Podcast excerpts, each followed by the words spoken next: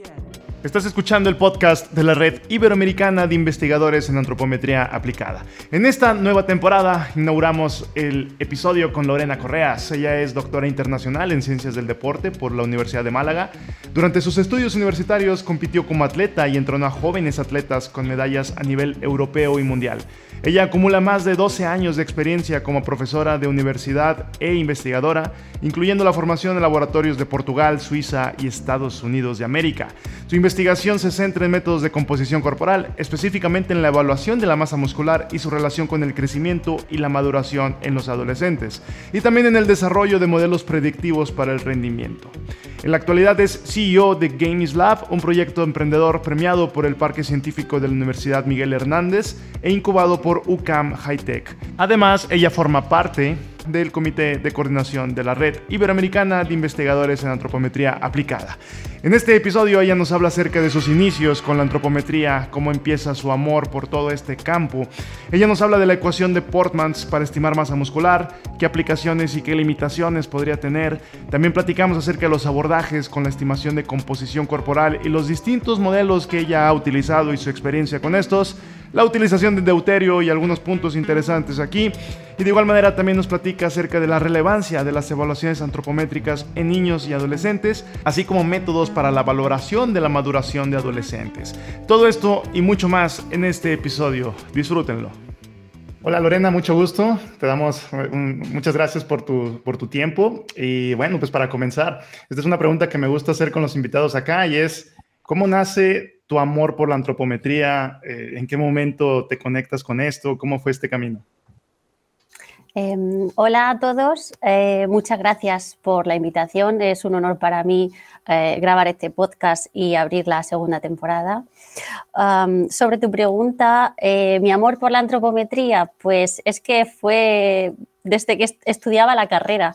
En el último año de, de la carrera de Ciencias de la Actividad Física y el Deporte, ya tuve contacto con algunos de mis profesores que se dedicaban a hacer antropometría y colaboré con ellos en, las evaluaciones del equipo de la selección española de waterpolo y, también en el Mundial de, Patinaje Artístico sobre Ruedas que se celebró en, la ciudad donde estudiaba.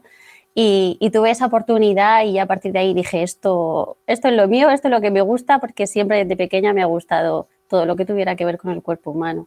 Y ahí fue mi inicio. Y a partir de ahí nunca la dejé. Hola Lorenita, te saludo desde México, Gisela. Es un placer empezar contigo esta temporada. Y bueno, nosotros ahora sí que vamos a sacarte la, la, mayor cantidad de provecho, porque tú de verdad que sí tienes mucho que contarnos sobre la antropometría. Lore, me gustaría que compartieras con nuestra audiencia cómo ha sido como tu línea de inicio para este tema de la investigación que aplicas en muchos ámbitos en lo que es este, la antropometría. Entonces, si nos puedes contar un poquito la historia. Hola Isela, encantada de compartir la historia con vosotros y encantada de, de volver a coincidir contigo. Pues, como comentaba, eh, en el último año de carrera ya tuve el primer contacto con la antropometría, luego cambié de universidad para estudiar el máster de investigación y ahí conocí al doctor José Ramón Albero Cruz. Y fue con él con el que desarrollé ese amor por la antropometría aplicada, porque íbamos a los coles a, evaluar a los niños y a los adolescentes y ahí ya tuve el primer contacto y luego mi mente que no paraba de pensar, al mismo tiempo trabajaba como entrenadora de un club de atletismo y yo decía, bueno, esto tiene que ayudar de alguna manera a los deportistas eh, en esa fase de crecimiento, ¿no? Y entonces, pues por ahí también eh, empecé a desarrollar esas inquietudes que yo tenía de decir, bueno, si este niño crece más rápido y crece antes, o tiene más masa muscular, pero es más bajo y salta menos o salta más, ¿qué está pasando detrás de toda esa, de toda esa mm, complejidad que existe en esa etapa? Porque además yo tenía muchísimos atletas en el club entrenando al mismo tiempo y, esa incógnita siempre me había perseguido. Entonces empecé por desarrollar un estudio descriptivo de, masa muscular en, niños y adolescentes. Y entonces opté por, diferenciar eh, eh, qué ocurría con esa masa muscular según la edad, según el, género y según si participaban o no participaban en, actividades deportivas federadas principalmente.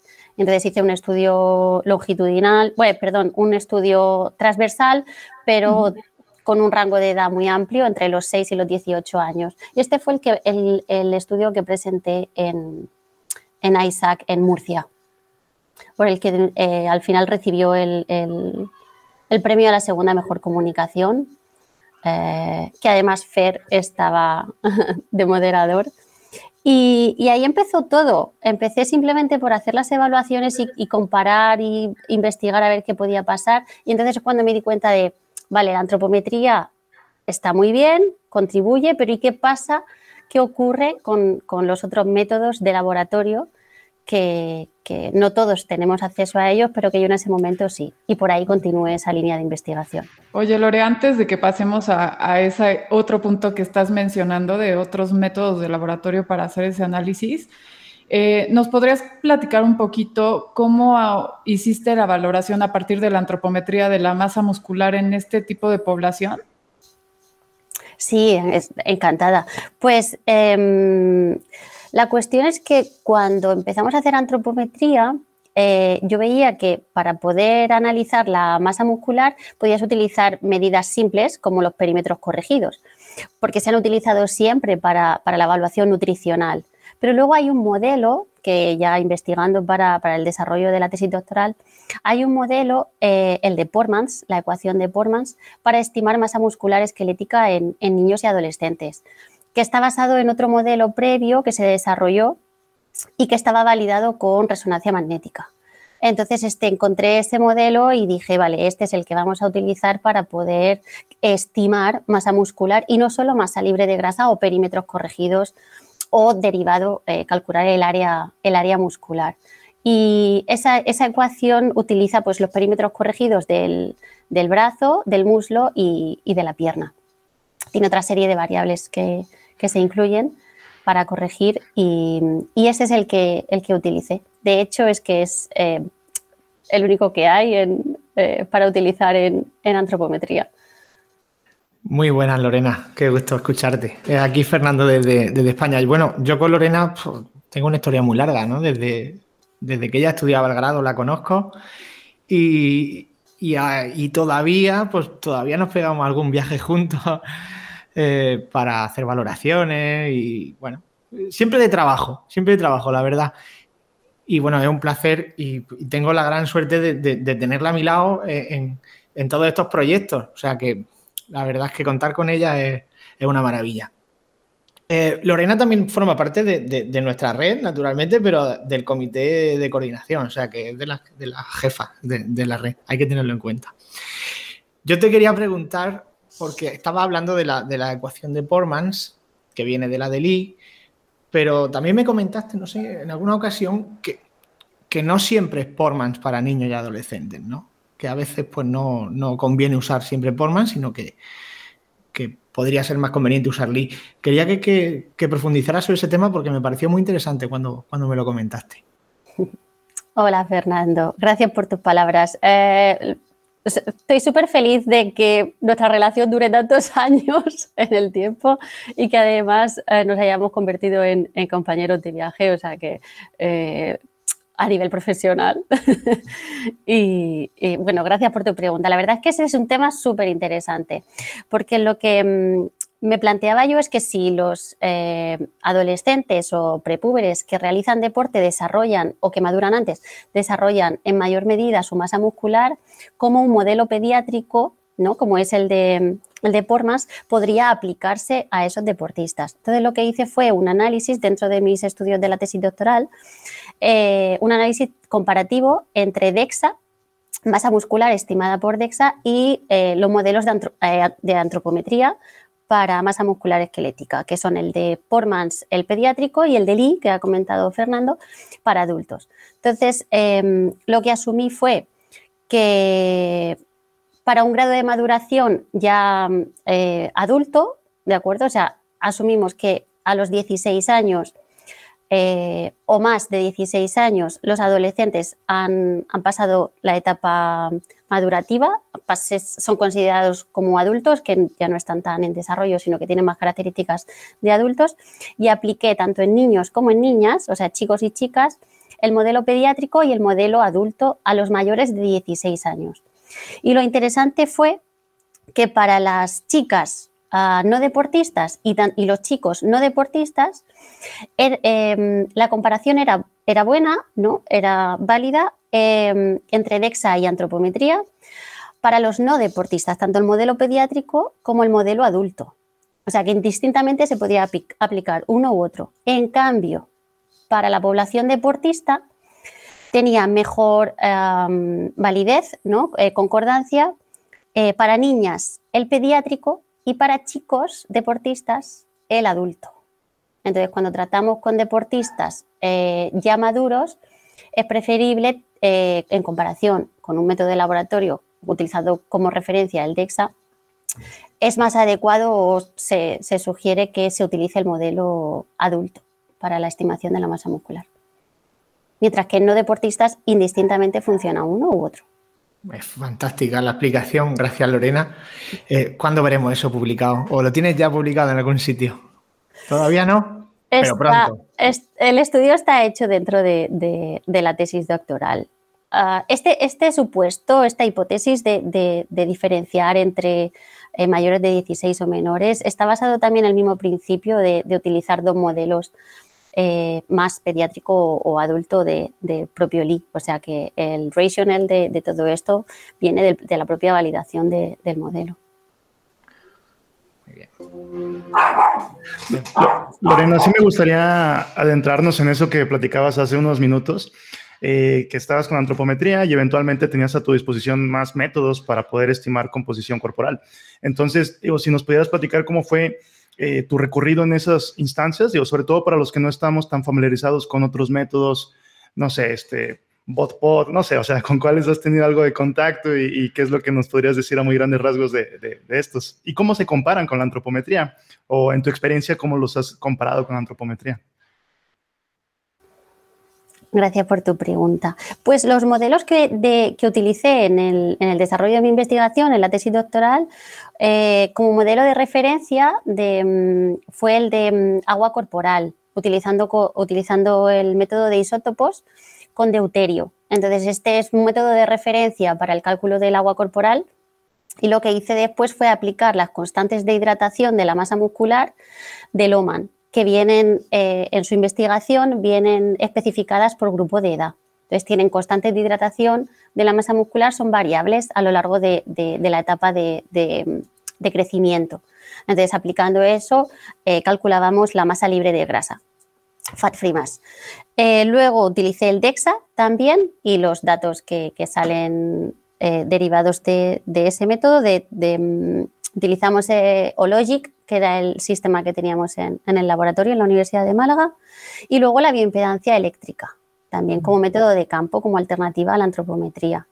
Y de todo, y por supuesto la antropometría. Entonces, cada uno tiene su, modelo, cada técnica utiliza su, modelo y lo que hice fue concordancia y, de, entre métodos. Eh, estadística de Blan-Allman y, la regresión para la concordancia y la validez y el cálculo del error. Lo que encontramos que era significativo es que mm, para las chicas deportistas comparado con el, con el, método de referencia, que era el de agua corporal total, eh, para la masa libre de grasa, la bioimpedancia con la ecuación de Hood-Cooper funcionaba muy bien. Y que mm, la antropometría también funcionaba bien siempre y cuando se excluyera de toda la muestra aquellos que tienen sobrepeso y, obesidad. Entonces, ese es un tema interesante también eh, a tener en cuenta porque hay cierta característica de la población que quizás no es la más adecuada a la hora de, aplicar la antropometría y que la bioimpedancia en ese, en ese caso puede llegar a funcionar mejor. En ese sentido, Lore, perdón que te pregunte, ¿el sobrepeso y la obesidad lo estarías estimando a partir de un índice de masa corporal o un tamaño de pliegue o un perímetro, o sea, como para excluir esa, esa población? Sí, eh, para eso utilizamos los, los puntos de corte de IMC, de, de Cole, de Team Cole. Sí, los estándares. Ok. Oye, Lorena, eh, te voy a preguntar por algo más, muy básico para ti, pero para la mayoría de los que hacemos antropometría pues, nos parece ciencia ficción, ¿no? Esto de beber deuterio, yo creo que deberías explicarlo un poquito más, ¿no? ¿Cómo llegas tú a un colegio y le dices al niño, va a beber deuterio, o a sus padres, mejor dicho, y el padre dice, bueno, pero saldrá vivo de esto, ¿qué, le estás dando de beber? Yo creo que debes comentarlo porque nos parece súper interesante a, todos, a todos los que nos están escuchando y, la mayoría de, todos nosotros no lo hemos utilizado nunca. Así que uh cuéntanos algo de eso, ¿cómo funciona? Vale, bueno, esta técnica la, aprendí durante, durante mi entrenamiento como estudiante de doctorado, gracias a, mi director, a mis directores de tesis, a Elvis eh, Carnero y, Ramón Albero, que he comentado antes. Entonces, lo que hacíamos, bueno, eh, la palabra isótopo suena fatal porque suena a radioactivo, ¿no? Pero es un isótopo no radioactivo. Entonces, simplemente se mezcla con agua en función del peso corporal del niño. Entonces hay, una parte proporcional por, los kilos de, peso corporal y entonces eh, mezclado con esa parte proporcional en agua se lo beben. Y durante cuatro horas ese isótopo con ese agua se distribuye por todo el cuerpo y los nenes se quedaban allí en el, eh, en el patio del cole o en la sala relajados, sin ingerir nada, sin hacer ejercicio.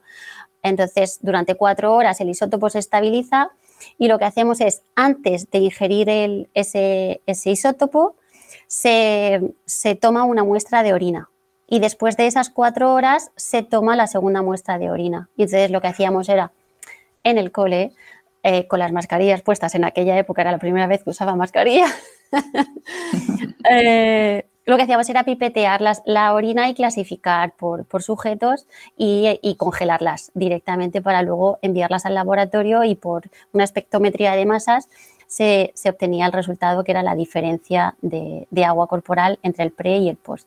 Pues también eh, este comentario que haces sobre este tipo de técnicas de utilizar isótopos como es el deuterio, por ahí eh, recuerdo una plática que tuve contigo hace algunos años, me parece en Mérida incluso, eh, la cuestión de que también una de las líneas de investigación que te interesaban era la determinación del gasto energético.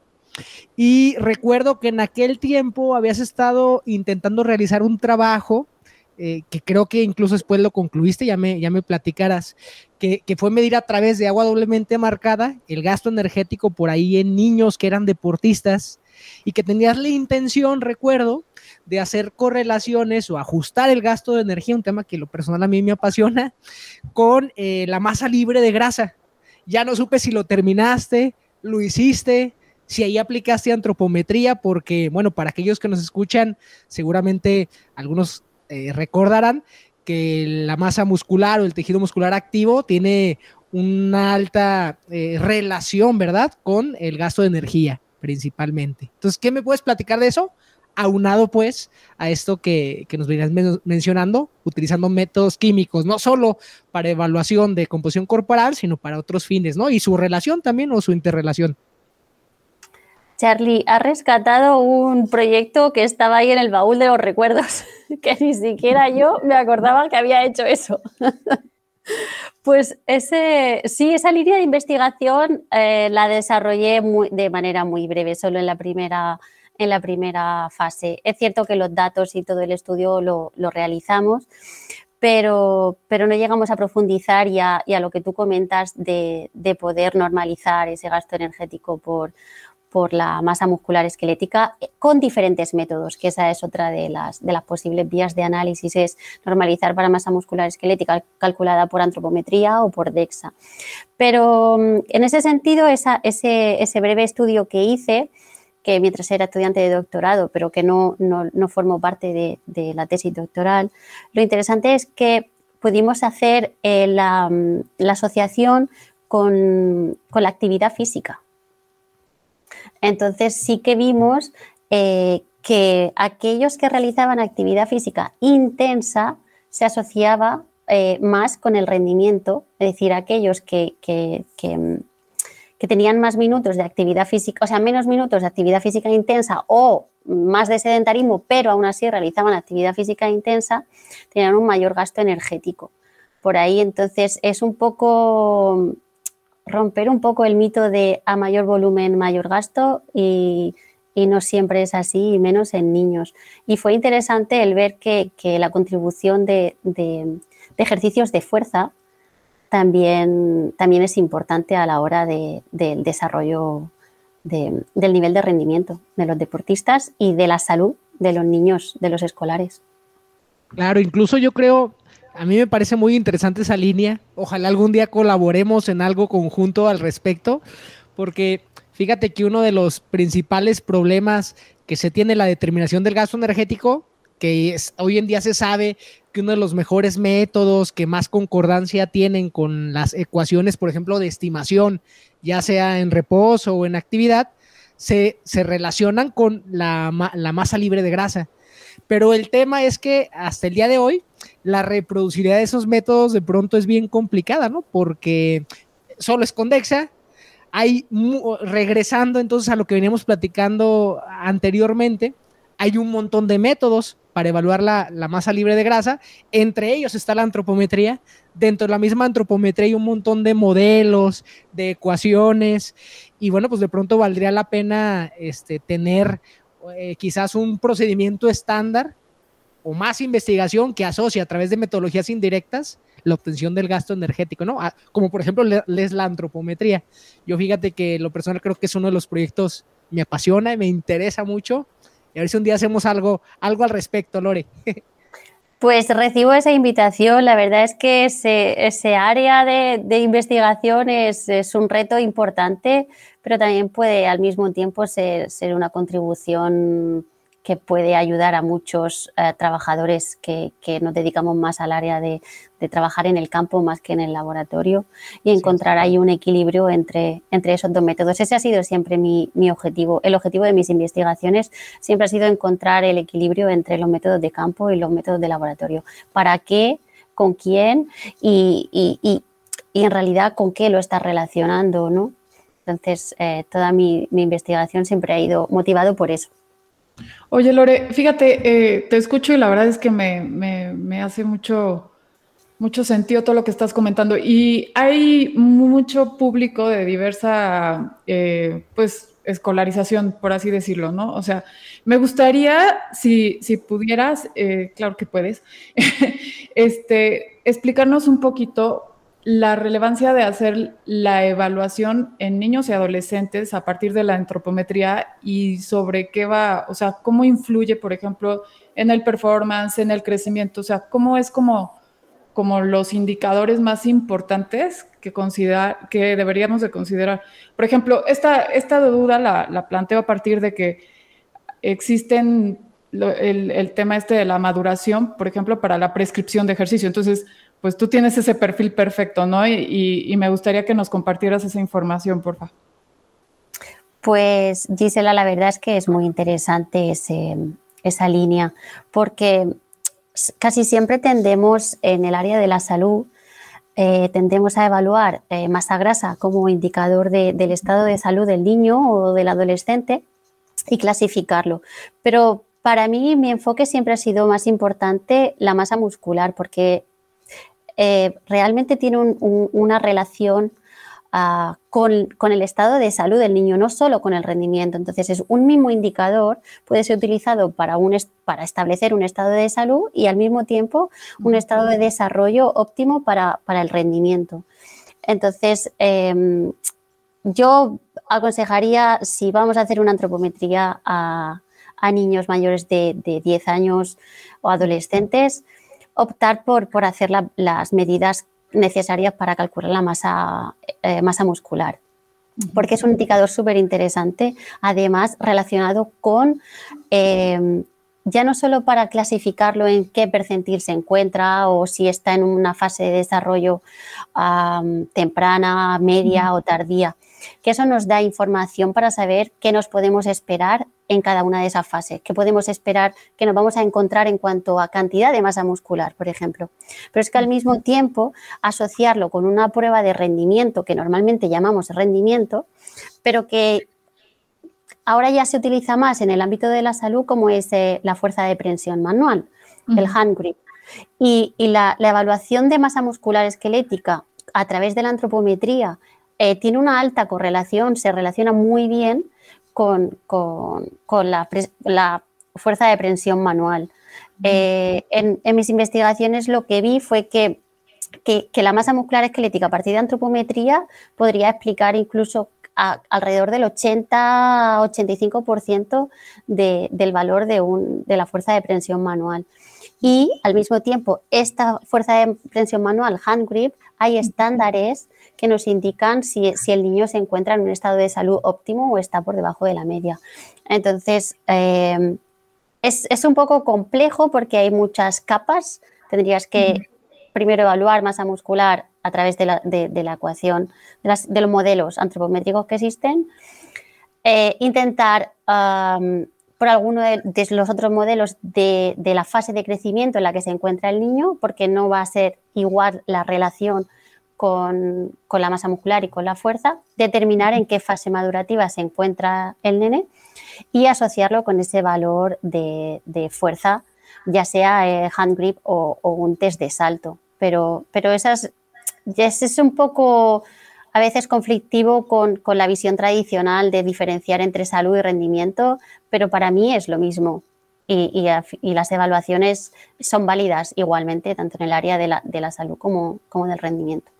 Y se me hace súper interesante, Lore, porque la verdad es que ya estás metiendo otros componentes que viéndolo ya en la práctica, pues sí, a la hora que haces, bueno, por ejemplo, aquí yo utilizo un dinamómetro, ¿no? Para, para medir esa, esa presión de cierre. O sea, el paciente se ve como todavía más alentado, como más enganchado en su proceso cuando le estás cuantificando su masa muscular y le relacionas con ese resultado que está teniendo en, la, en esa presión de cierre, ¿no? Y pues es directo, o sea, es directa la, la relación que observan. ¿De qué me sirve más masa muscular? Pues justo es más fuerza, ¿no? Claro, y que además sirve para motivar al cliente y sirve como control de, esa monitorización de, la aplicación de los programas de entrenamiento, porque no siempre aumentamos la, o sea, no en todas las fases de los programas de, entrenamiento, sobre todo en adolescentes, no siempre aumentan la cantidad de masa muscular, sino que la mantienen, pero su fuerza sí mejora. Entonces tienes que tener controlado esas variables para saber si aún teniendo la misma masa muscular su fuerza ha mejorado. Quiere decir que el programa de entrenamiento está teniendo efecto sobre las características de ese, de ese deportista. Si no, estaríamos midiendo masa muscular por un lado porque nos apetece y, y la fuerza por otro lado. Y sin ese control de realmente qué está sucediendo, si no controlamos una de las dos partes, no podemos saber qué efecto está teniendo el entrenamiento en, nuestro cliente o deportista. Lore, he visto eh, que tradicionalmente eh, la, prueba del hand grip, del agarre prensil a través de la dinamometría isométrica, ¿verdad? Que es el ejercicio clásico. Hay un montón de estudios publicados que han demostrado una correlación, pues, entre la muscularidad o la masa muscular con esta fuerza prensil. Eh, me gustaría preguntarte, mm, en lo que yo he revisado, y me encantaría encontrar algún estudio, no sé si te conoces de alguno o de pronto te ha circulado por ahí ese, esa interés. Son dos preguntas. Una, ¿qué tanta influencia tiene, por ejemplo, la técnica del agarre la fuerza prensil, en la diometría de mano? Creo que de pronto eso, eso al menos a mí siempre me ha causado un, un poco de conflicto en el hecho de, pues sí, la técnica de agarre. Y segunda pregunta es, ¿conoces de algún estudio que, por ejemplo, haya empleado en lugar de fuerza prensil, eh, por ejemplo, dinamometría isocinética, como a través de la evaluación de un encoder, por ejemplo, de un snatch, de un movimiento como un clean and jerk, que también se han visto que de pronto se practican niños para asociar esto con el tema de la muscularidad. ¿Hay algo al respecto? Y si sí, ¿por qué se hace menos? ¿Por qué no se usa tanto la isocinesia, por ejemplo? Pues empiezo por lo último que has comentado. Creo que básicamente por la técnica. Es muy difícil controlar qué, parte de, la expresión de esa fuerza tiene que ver con la masa muscular y qué parte de la expresión de esa fuerza tiene que ver con la técnica. Entonces tienes que controlar. Tienes que controlar una de las dos y tienes que controlar la técnica de ejecución para saber si está influyendo o no en el resultado de esa fuerza. Entonces, los movimientos que dependen más de una técnica son menos fiables para poder ver cuál es la relación con, la masa muscular, porque son más sensibles. Y eso lo vi yo también, en, por ejemplo, en eh, eh, analizando el sprint en los niños y adolescentes, porque la relación con la masa muscular era en menos porcentaje, explicaba la, masa muscular explicaba en menor porcentaje ese sprint porque variaba tanto de la estatura del niño como la experiencia previa que tenía, como la biomecánica que está utilizando, el entorno en el que se hace. Entonces, creo que igual se desarrolla menos porque es menos controlable, o sea, es una situación menos controlable que, está influida por, más variables. Y sobre lo primero que has comentado de la técnica de hand grip, de la prensión manual, nosotros sí que tuvimos en cuenta esta variable, lo que hacíamos era hay un estudio español eh, en el que se calculó cuál era la apertura ideal em, del hand grip para poder hacer la presión máxima para cada persona y dependía del tamaño de la mano. Entonces lo que hacíamos era medir la mano, introducir en la ecuación, o sea, calcular el tamaño y anotábamos qué apertura tenía en el dinamómetro, eh, con qué apertura lo hacía al principio y con qué apertura lo hacía en, la siguiente. Entonces sí que en ese respecto sí que hay... Ese estudio, ¿recuerdas cómo se llama para aquellos que nos escuchan o...? pues siento decir que no, pero exacto. No había escuchado algo así porque... Pero lo puedo rescatar, sí estando un poco alejado y tengo, por ejemplo, en el doctorado varios compañeros que han hecho ese tipo de correlación de, fuerza prensil con, muscularidad, a mí siempre me surgía esa duda, ¿no? Si veía que conforme más ibas adaptando la técnica, la fuerza cambiaba mucho. Y eso que dices, pues me parece espectacular, ¿no? Claro. algo muy controlado. Sí, porque todo depende de lo que estés observando en realidad.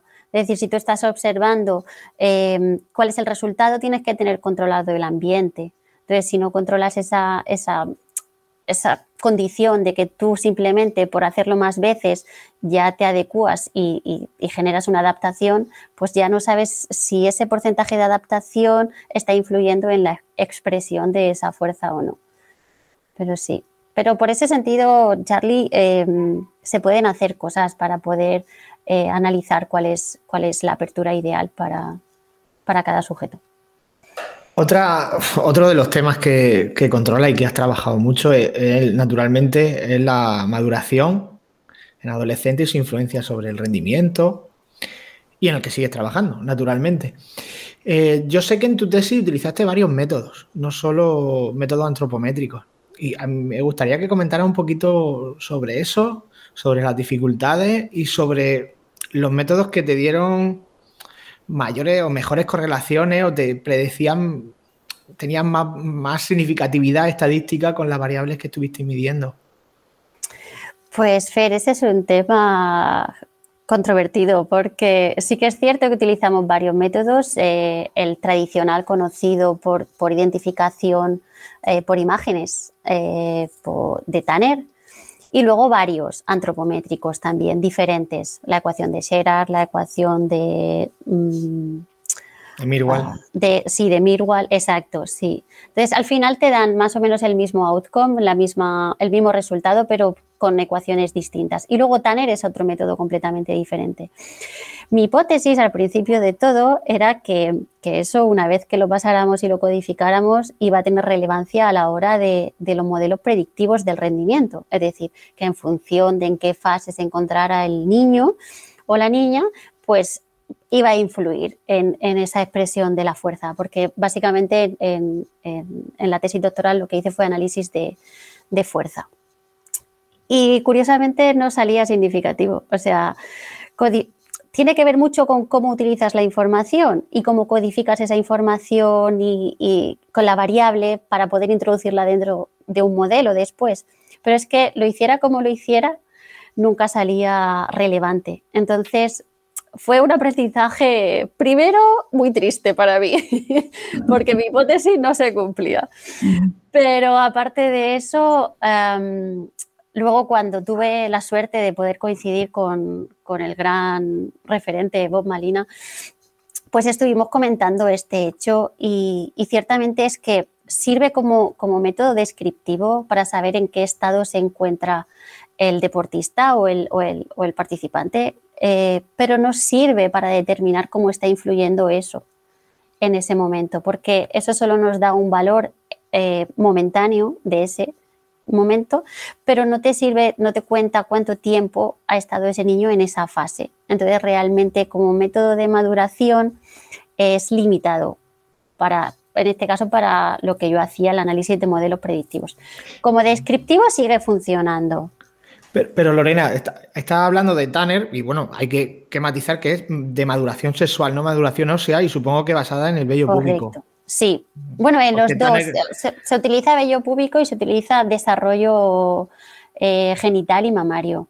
Entonces, una primera mm. parte de, en los primeros estudios de investigación que hacíamos en la Universidad de Málaga, se encargaba el, médico de hacer la observación directa, luego pasamos al ser muy agresivo, muy invasivo, pasamos al, indirecto y los niños se, se autorreconocían en, en los dibujos. Y, ese fue uno de los métodos que después a posteriori descartamos porque vimos que no, no podíamos utilizar en, en, ningún, en ningún modelo. Una información muy valiosa porque es un método que te mete en determinados problemas, sobre todo de, de, invasión de la privacidad del adolescente, y que si luego al final pues, no te aporta demasiado, pues realmente es mejor utilizar otros. Y dentro de los antropométricos, pues yo creo saber con, con cuál te quedarías, ¿no? Pero me gustaría que me comentaras, eh, sabes que hay, bueno, dos modelos principalmente que se suelen utilizar. ¿Cuáles son los que, cuál es el que más te, gusta o que te da más confianza cuando lo utilizas? Pues es que depende, Fer, depende del contexto, depende de con qué población estés trabajando, con qué rango de edad porque tú también tienes conocimiento sobre eso. Entonces, no sé por qué me preguntas a mí. Te lo pregunto a ti. Soy invitada, pero. Te lo pregunto a ti para que, para que lo escuchen de alguien que tiene una experiencia espectacular. Y como yo soy el que hace las preguntas, pues lo contestas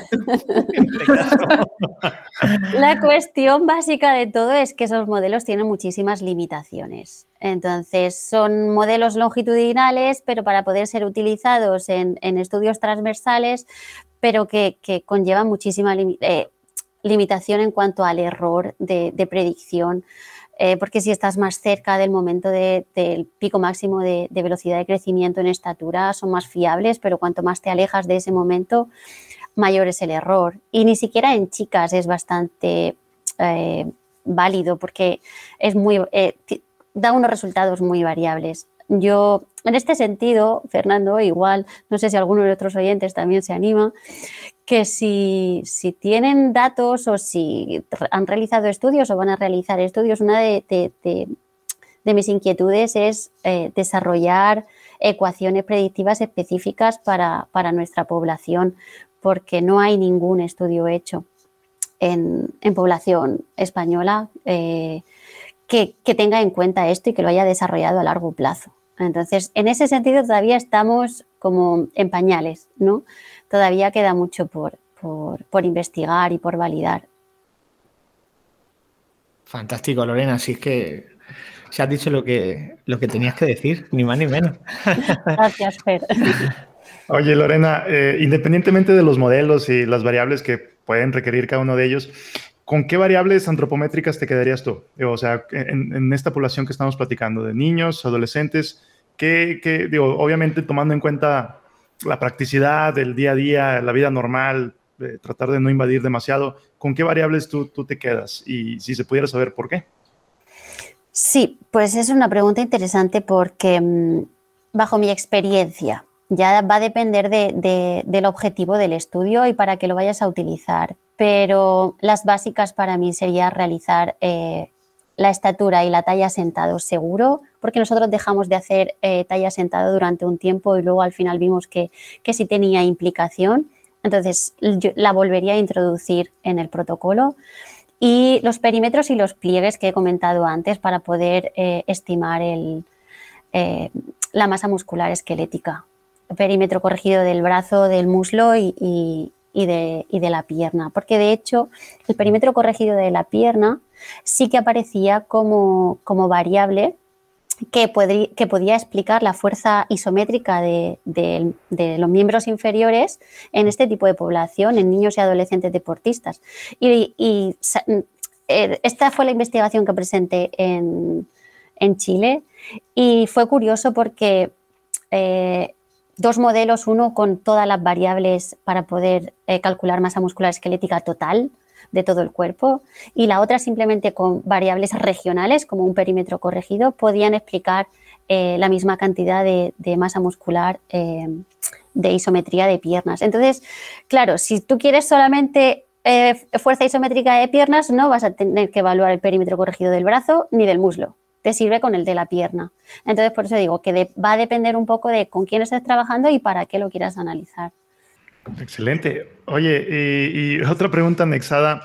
Bueno, de todo el recorrido que llevas eh, en, ciencia, en, todos estos campos de composición corporal, estimación y todo esto, pues ¿cuál dirías que es el hallazgo que te ha parecido a ti, en lo personal, más interesante? De todo lo que has podido descubrir en este mundo. Es una muy buena pregunta para mí misma, incluso para reflexionar sobre ella. Pues la verdad es que por, partiendo de, mi inquietud y, del trabajo con niños y adolescentes, creo que todavía hay mucho campo por recorrer, sobre todo en antropometría. Faltan modelos antropométricos para estimar masa muscular en deportistas, porque no hay ninguno desarrollado específicamente para deportistas adolescentes. Entonces, esa sería una de mis reflexiones que abre la puerta a, seguir investigando en el futuro, que la antropometría mm, es útil, tiene mucho poder para, para entender la aplicación y la relación con, la, práctica. Es de fácil acceso para todo el mundo. Eh, solo necesitas entrenamiento. Y, esa, eh, nos queda ahí ese, ese área por desarrollar, ¿no? que sería esos modelos específicos para deportistas adolescentes. Aunado a esta pregunta de, Miguel Lore, que, que, me parece muy interesante, la ecuación de Portmans, que es la que nos comentabas, utilizas y nos queda claro hasta aquí que aquellos que no la conocemos, pues tendremos que utilizarla. Yo lo personal nunca la he aplicado, no así la de Lee. Eh, Portmans, ¿con qué, ¿con qué población fue validada y a través de qué metodología recuerdas? Pues... Pongo no atletas, ¿no? Por lo que acabas de mencionar. No, por eso, por eso lo decía, porque realmente ninguna ha sido, ha sido validada en deportistas. O sea, a pesar, digamos... Eh, con base antropométrica, es decir, un modelo antropométrico para deportistas no existe. Digamos que a pesar de que esta pues es una, digamos, la, el modelo que más concordancia te ha dado a ti en tus estudios, no es un modelo, no termina de ser un modelo exclusivo o específico para el atleta y de ahí supongo donde le ves la importancia, ¿no? De hacer uno. Oye, y, me, me surge la pregunta, tú al tener, por ejemplo, ya de investigaciones previas, valoraciones, por ejemplo, con DEXA, quiero pensar que tienes ahí varios datos con DEXA, con, este tipo de medidas. Eh, ¿Qué es lo que te faltaría para proponer algún modelo? Porque datos yo creo has de tener, ¿no crees que te faltan todavía muchos datos? ¿O una población grande? Claro, no. ¿Qué para... faltaría para tener la ecuación de, de Correa? bueno, de hecho estamos desarrollando una con un compañero, antiguo compañero de doctorado, o sea que igual en los próximos meses veis publicado un artículo, no Correas Gómez, pero, pero ahí estará. Pero sí, partiendo seguro tienes esa muestra, ¿no? Tienes esa muestra, ya está ahí. Sí, estamos en ello, Charlie. Te has adelantado, sí, sí, estamos. Estamos intentando desarrollar un modelo. Em, no son deportistas, entonces eh, necesitaríamos ampliar la muestra. Sí que es en niños, que es para niños más pequeños de, 10 años. Bueno, en realidad es de 10 y 12 años, que, es, un rango de edad que son todos prepúberes. Entonces, estamos desarrollando un modelo antropométrico eh, validado con DEXA para esa población específica. Pero si yo, para poder desarrollar el otro, eh, necesitaría más muestra de deportistas. Oye, y, aunado a esto, o sea, se me ocurre, yo, ya siempre trato de ir un paso adelante, trato, este, no, siempre soy tan atinado, pero de pronto, fíjate, el, el, capítulo pasado, cerrando la temporada 10, por ejemplo, estuvimos hablando con Ricardo López García de la Universidad Autónoma de Bolívar que le encanta, por ejemplo, el DEXA, que trabaja también con, con deportistas jóvenes, este, y de pronto más colaboradores dentro de la red, yo creo que los tendríamos que convocar y que se tendría que hacer algo incluso multicéntrico, ¿no? Creo que eh, parte de la red, ¿cierto, Fer? Deberíamos impulsar ese tipo de trabajos conjuntos para lograr hallazgos importantes, porque hay mucha gente que aquí eh, colabora y tenemos que sacarle provecho. A, fin de cuentas, es uno de nuestros fines. O sea que. Y, bueno, este podcast también tiene ese fin. O sea, lo importante es que los que nos escuchen, pues digan, oye, pues mira, en Lorena estoy encontrando un referente que me puede ayudar a solucionar o a plantear de la mejor forma posible mis problemas, ¿no? De darle solución a mis problemas de investigación y no equivocarnos, ¿no? En una vez tras otra vez en lo mismo, porque ya nos vamos equivocando ¿eh? durante mucho tiempo, ¿verdad, Lorena? Y, bueno, ir, ir al grano, ¿no? O sea que espero que todo lo que estáis escuchando, pues bueno, encontré a Lorena un apoyo. Lorena, para contactar contigo, pues bueno, supongo que por correo electrónico, que en la web de la, de la red aparece. sí, en la, en la página web de la red está, está todo, está mi correo electrónico, el enlace al correo electrónico y a LinkedIn y, demás. O sea que bienvenido sea la propuesta de Charlie y, y sí, sí podemos trabajar eh, los distintos colaboradores de la red en crear algo multicentro y, y aportar ese granito de arena en nuestra área y aquello que, hemos detectado que falta, pues ya sería ya maravilloso.